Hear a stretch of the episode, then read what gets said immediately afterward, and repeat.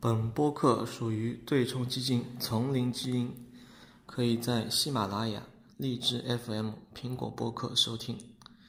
基金情况介绍可以访问网址：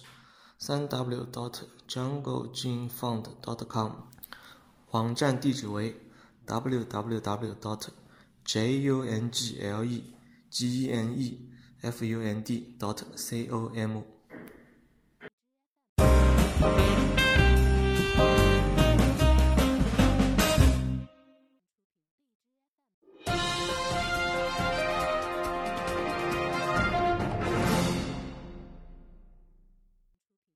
嗯，聊一聊美国经济七月份公布数据的表现状况吧。嗯好吧。好，先从先讲一下五月份的五月份的数据呢。嗯，五月、六月、七月应该股票市场都是涨的吧？对吧？对对，然后今年的四月份是跌的，嗯然后五月份呢，四月份跌了，还有就是去年十四季度十、十一、十二也是跌的，啊，后来一二三三个三个月呢是涨了，五五五五五月份应该是跌跌的吧？五四月月份是跌的，好像。五月份跌的，一到四月都是涨的，对吧？对对是五月份，一到四月都是涨的，五月份是跌的。嗯然后，但是呢，你看五月份的经济数据啊，是嗯以跌为主。五月份公布的经济数据是以跌为主，那么五月份跌也是正常了，是对吧？是，那六月份呢，经济数据呢依然不好，嗯依然不是很好，以跌也是以跌为主。嗯那么，但是呢，可能是有降息这种，还有预期那在个这儿预期在，嗯然后还有就是，呃，贸易的一个缓和嗯这种嗯局面在，所以说呢，是，呃，六月、七月呢都是涨了，嗯但是到七月份呢，确实呢，经济呢是有所好转的。嗯比方说呢，物价呢是它的一个上升呢开始上升了，嗯然后六月份呢，它其实物价呢，呃，五月份和六月份的物价都是不是很好的。嗯还有就是居民的消费呢是上升的，嗯还有工资呢也是稍微上升的，上升。但是呢，六月份的工资是下跌的，嗯，七月份呢它的工资，七月份公布的数据其实六月份啊，但是我们就讲七月份公布的数据呢啊是是上升的。是，还有呢就是风险资产的估值，因为七月份和六月份上涨了，所以说呢都是 OK。嗯还有风险投资的收益的预期方面的一些数据呢，也是表现不错，包括是呃房屋的一些销售情况有所回稳，公司债里面的风险溢价呢是有所缓和，那嗯是也是跟股市呢有所同步的。嗯长期的国债的利率呢是不太好，大家对未来的一个预期嗯呢还是偏谨谨慎，偏谨慎，所以说长期国债的利率呢是其实是下降的。嗯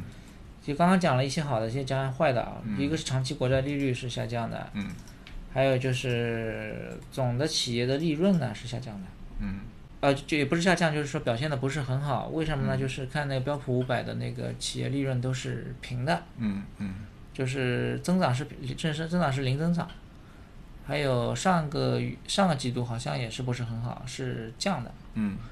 呃，可能是因为呢，去年同期呢是有那个降息的影，呃，就降税的影降税响影，响啊，对于利润提升非常好。今年呢，嗯可能就没有降税影响，但是现在看呢，生产不是很好，嗯，生产不是很好，消费还不错，生产不是很好，生产呢一直都不是很好。嗯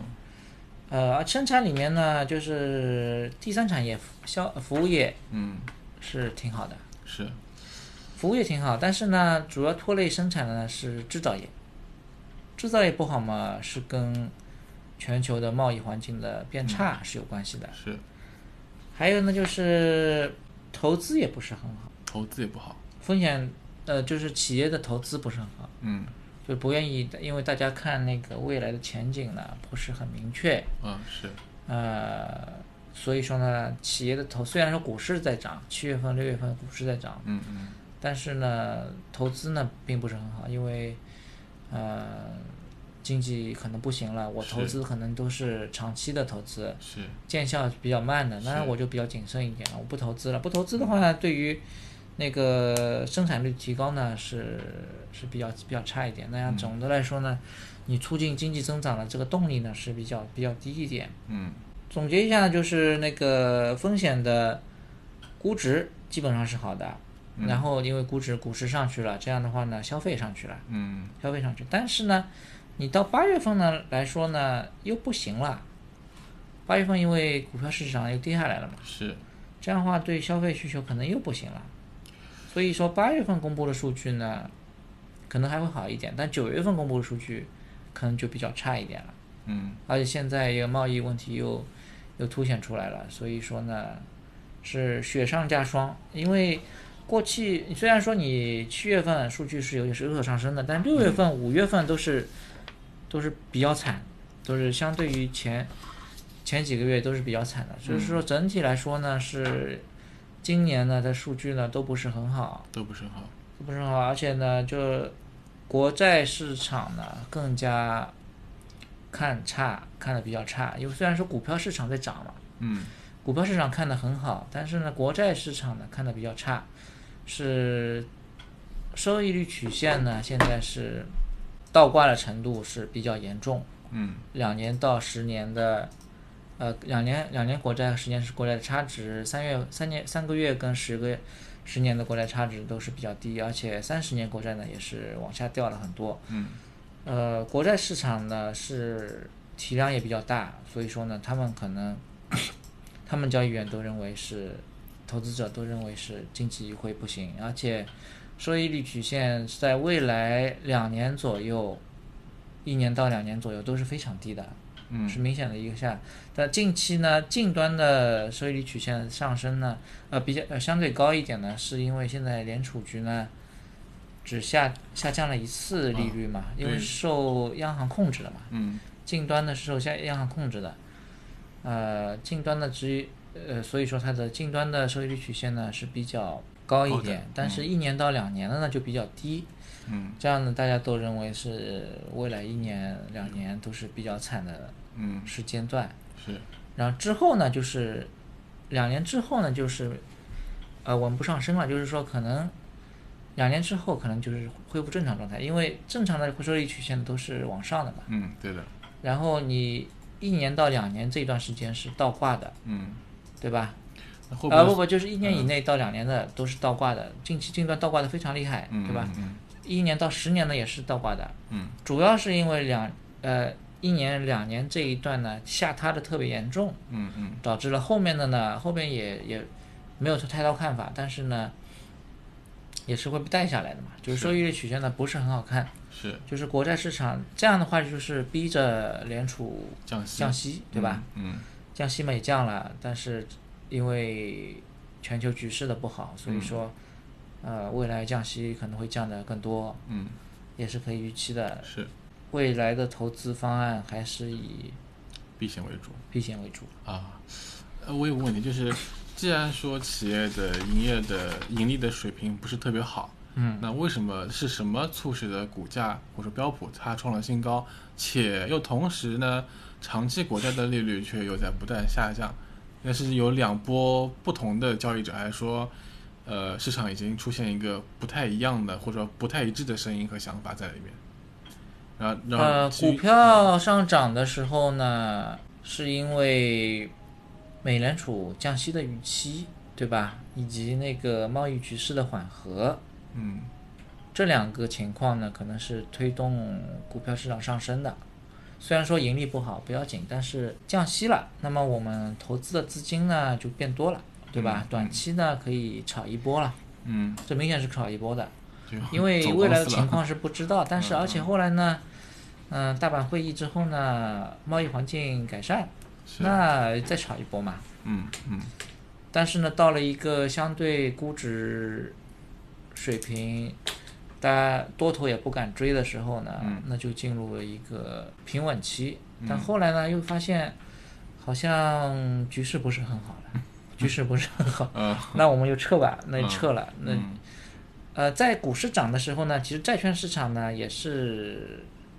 并没有说是一路再高歌猛进，是，因为呃但它也没有太也没有太回去，对对吧？是也没有是嗯太回去，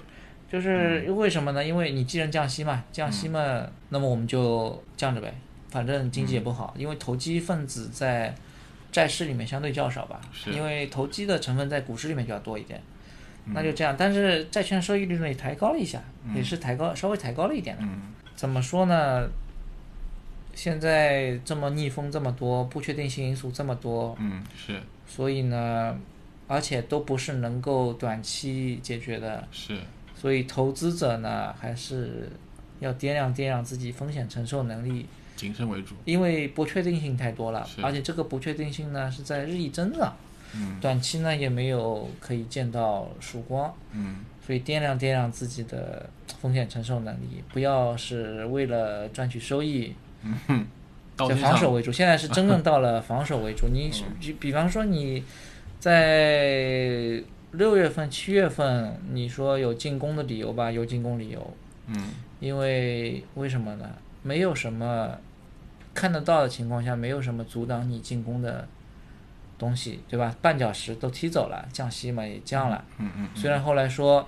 呃，就是美联储呢降息降的不是很情愿，嗯是不是很情愿。然后呢，我们之后不保证降息，虽然我们现在是降了一次，嗯降了一次是防御性的，防御对性的就是怕出问题，对怕出问题，因为他也不知道，因为后来的事情呢，只是在。